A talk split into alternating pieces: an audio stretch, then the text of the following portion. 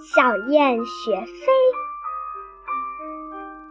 小燕子的羽毛一天天丰满起来，燕子妈妈打心眼里高兴。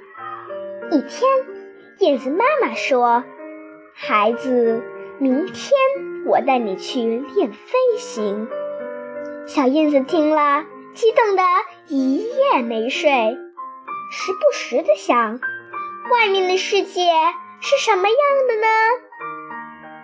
第二天一大早，燕子妈妈在前面飞，小燕子紧紧跟在后面。啊，外面的世界真精彩！空中一朵朵白云在悠闲地散步。一只只鸟儿在尽情地歌唱，地上青青的山，绿绿的水，红红的花，简直是一幅幅令人陶醉的图画。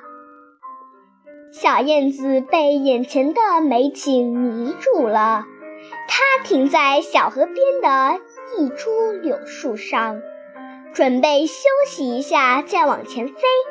妈妈，我要飞上更高的天空，和大哥哥、大姐姐玩儿。小燕子对妈妈说：“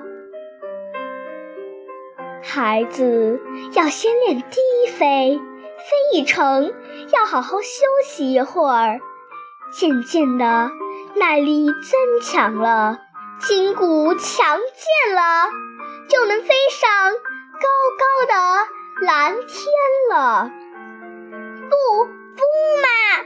我今天就要飞上蓝天。小燕子听不进妈妈的劝告，展翅向高空飞去。孩子，等一等，等一等！燕子妈妈一边喊一边追了上去。小燕子飞了不大功夫。就感到浑身无力，翅膀也扇不动了，险些栽了下去。这时，小燕子才明白妈妈说的话：急于求成是不行的，干什么都得一步一步做呀。